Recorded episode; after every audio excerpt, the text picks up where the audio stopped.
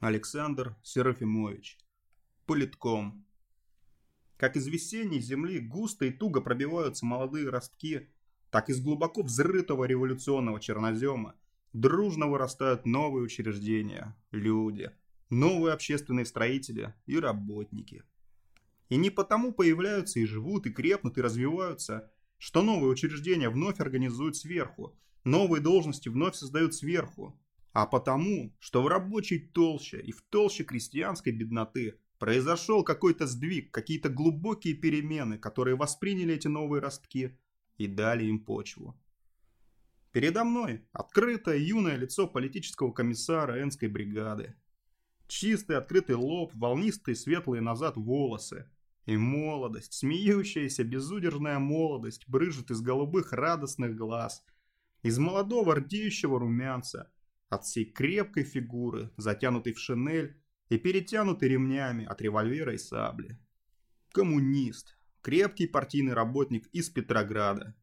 И радостно смеясь лицом, всей своей фигурой и глазами, говорит. Ведь знаете, даже смешно. Один ведь, в сущности, среди массы красноармейцев. Все вооружены, часто усталые, раздражены, а слушаются одного. Часто заберутся на подводы и едут.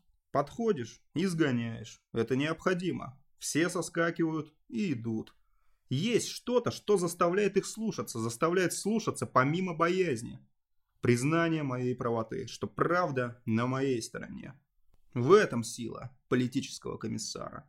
А все-таки красноармейскую массу надо держать, и крепко надо держать в руках. Тут уж не ротозеничай, слюни не распускай. Политком должен на такой недосягаемой высоте стоять, и твердость, ни малейшей уступки. Уступил – все пропало. И это не во внешних отношениях. Тут с ними и шутишь, и балуешься, а как только к делу, политком для них – бог. На высоте. И чтоб ни одного пятнышка. Другой может устать, политком – нет. Другой захочет выпить, ну душу хоть немного отвести, это же естественно. Политком – нет. Другой поухаживать за женщиной, политком – нет. Другой должен поспать 6-7 часов в сутки. Политком бодрствует 24 часа в сутки. И так и есть, и в этом сила. А в красноармейских массах признание правоты всего этого. И от этого та глубокая почва, на которой вырастают побеги железной дисциплины. Он на минуту примолк, все такой же юный, румяный, крепкий, и все с такими же радостно смеющимися глазами от своей молодости, от переизбытка сил. У меня больно заныло сердце. Убьют. Политком как бог, без пятнышка стало быть. Всегда в первых рядах. А пулеметы косят. «А иногда жуткие бывают минуты», — сказал он, глядя на меня и ласково смеясь милыми глазами. «Жуткие не забудешь. Звонят мне по телефону. Вторая рота отказывается выступать на позицию. Видите ли, командный состав прежде подделывался под старших, под свое начальство. Ну а теперь под армейскую массу. Боятся. Вот ротный, вероятно, под шумок и шепнул. Товарищи, просите, чтобы соседнюю роту послали. А то все вы да вы, небось, заморались. Но рота обрадовалась и уперлась. Не пойдем, замучились, посылайте соседнюю роту. Ну, тут, знаете, одной секунды упустить нельзя. Беру трубку и говорю спокойным и отчетливым голосом. Я иду в роту. Если к моему приходу рота не уйдет на позицию, то ротный будет расстрелян. Взводные будут расстреляны, отделенные будут расстреляны и положил трубку, не слушая никаких объяснений. Потом пошел в роту. Шаги делаю коротенькие, кажется, будто бегу. С четверть версты идти, а мне кажется, будто я их пробежал. Вхожу – никого. Гляжу, из балки хвост рот поднимается, на позицию пошли. Гора с плеч свалилась. Если б застал, расстрелял бы, как сказал, иначе нельзя. И вот это напряжение постоянно. Устали? Да нет, Заговорил он радостно. Че уставать-то? Некогда уставать-то. День и ночь ведь. Как молодой конь, выпущенный в раннее утро во весь повод, несся он, и ветер резал его, и травы и цветы ложились под ним. И пена клочьями неслась назад, а ему все мало, он все надает, все прибавляет, и нет конца бегу. Таким в работе, в строительстве армии, в строительстве дисциплины армии был этот юноша, залитыми румянцем щеками. Среди боевой тревоги, среди реющей смерти, бессонницы, напряжения, как непрерывно падающие капли, комиссар непрерывно внушает красноармейцам За что они бьются? Что было прежде и что теперь? И что грядет огромное мировое счастье человечества? Маленький городишко, заброшенный и скучный, в снегах по самые окна. Сверху низко и сероснежное небо. За крайними избами дымятся по пустынным степям метели. А мы сидим в теплой низенькой мещанской комнатке. Печка столбиком посреди комнаты. На стенах деревянные фотографии с одинаково черными точечками в глазах. И странно выделяясь, как музыкальный аккорд среди уличной шарманки, молча стоит пианино. Дочка гимназистка играла. Вышла замуж, ну и пианин не нужно. Мы сидим за столом. Керосин на сегодня есть, и в комнате светло. На столике у стены то и дело цеплячим голосом поет телефон. Комиссар поминутно встает, отдает приказания, запрашивает, проверяет, цела ли цепь. И опять говорим, говорим, говорим. Ведь я же свежий человек для него. Оттуда, где он так давно-давно не был. И принес кусочек того мира, той жизни. Приносят пакеты, он посылает, иногда на полусловие поднимается и уходит. А когда приходит папаха, шинель, лицо, все занесено обмерзлым снегом. «Я Литвин», — говорит он, глядя на меня серо-голубыми глазами. «Мой отец крестьянин. Знаете, у нас народ такой неподатливый, упорный, идет своей дорогой, его не своротишь. Бедный народ, но твердый.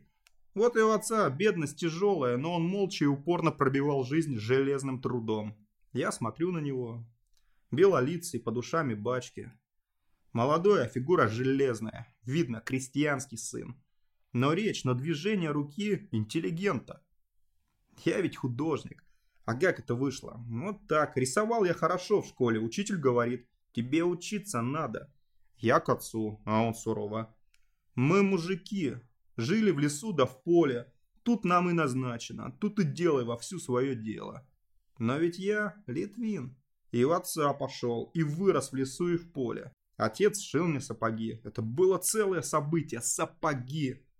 Сапоги вечно босоногому лесному мальчику. Я готов был их на руках носить. Но я их потихоньку отнес и незаметно поставил у отца под кровать. У отца вынул три рубля, оставил отцовский дом и пошел.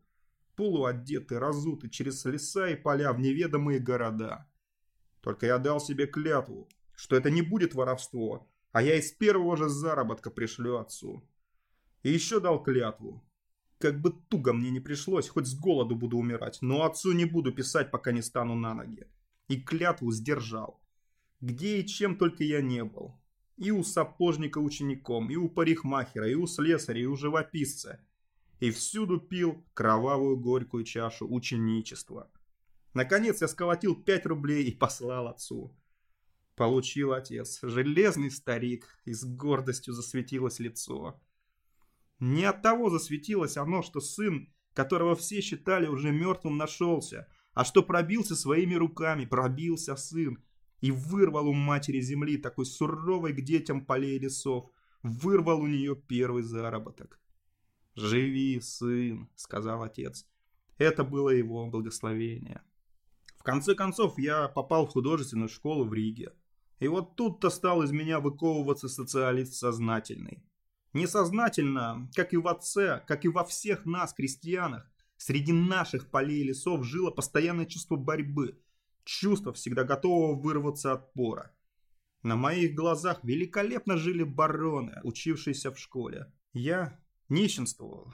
Они были бездарны. Меня профессора и художники выделяли как даровитого. Я едва мог сколотить на плохие краски, на плохие кисти полотно, ну, баронов было всего вдоволь, и все великолепное. Бароны презирали меня за нищету, а я их за бездарность. Вы понимаете, я не мог быть ничем иным, как большевиком. И я, Литвин, он достал несколько своих альбомов.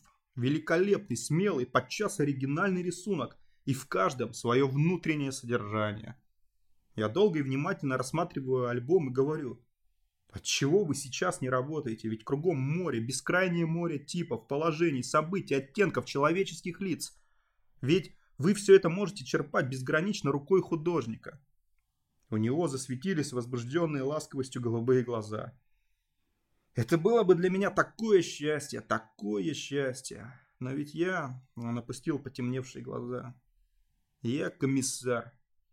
Что же такого? Ведь не пьянствовать же вы будете, не в карты играть, а заносить на полотно то, что кругом совершается. Да ведь эти рисунки, эскизы, этюды драгоценностью будут. За них вам бесконечно будут благодарны и современники, и потомство.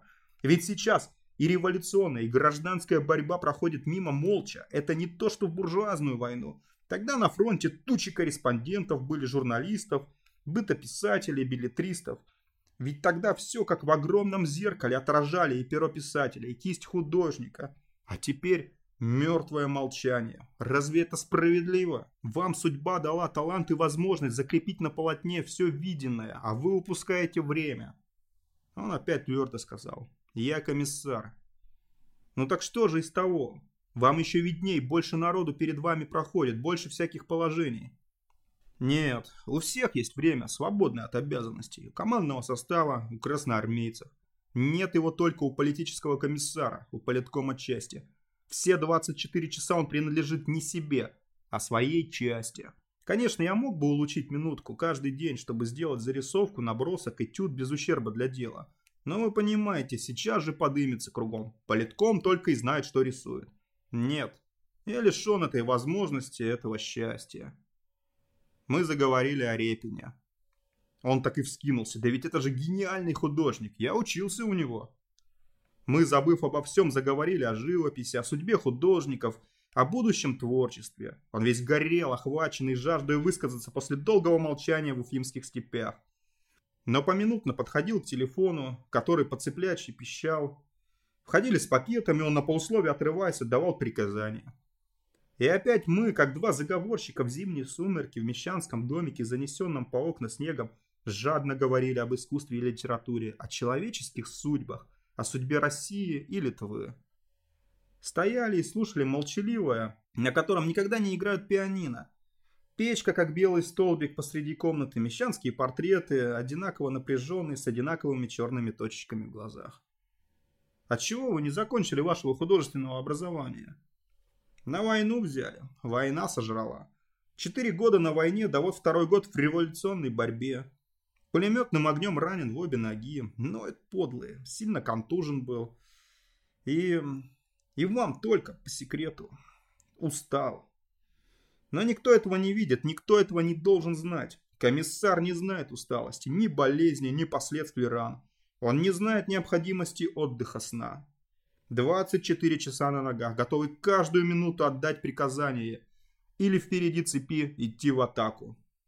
Или расстрелять ослушника, и чтобы ни на одну секунду не мелькнул в глазах меркнущий огонек усталости.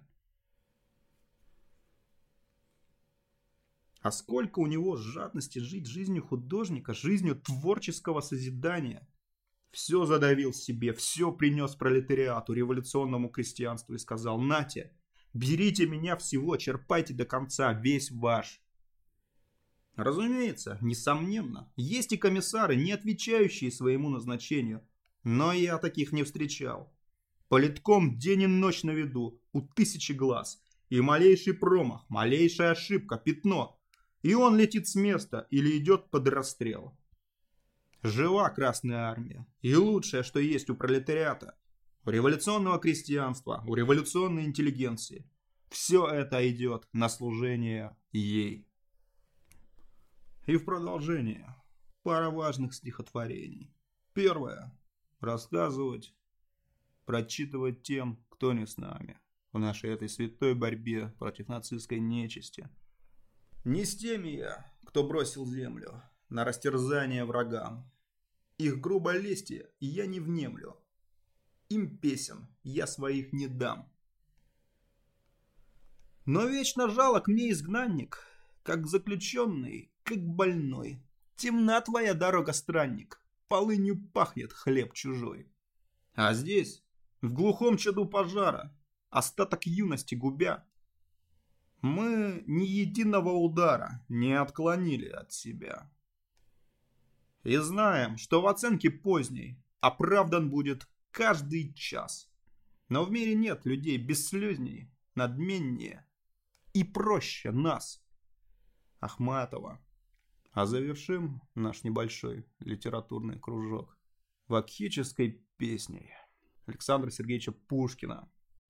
Что смолкнул веселье глаз, Раздайтесь вокальные припевы, Да здравствуют нежные девы, Юные жены, любившие нас. Полнее стакан наливайте, На звонкое дно, в густое вино Заветные кольца бросайте. Подымем стаканы, содвинем их разом, Да здравствуют музы, да здравствует разум. Ты, солнце святое, гори, как эта лампада бледнеет пред ясным восходом зари, так ложная мудрость мерцает и тлеет пред солнцем бессмертным ума. Да здравствует солнце, да скроется тьма.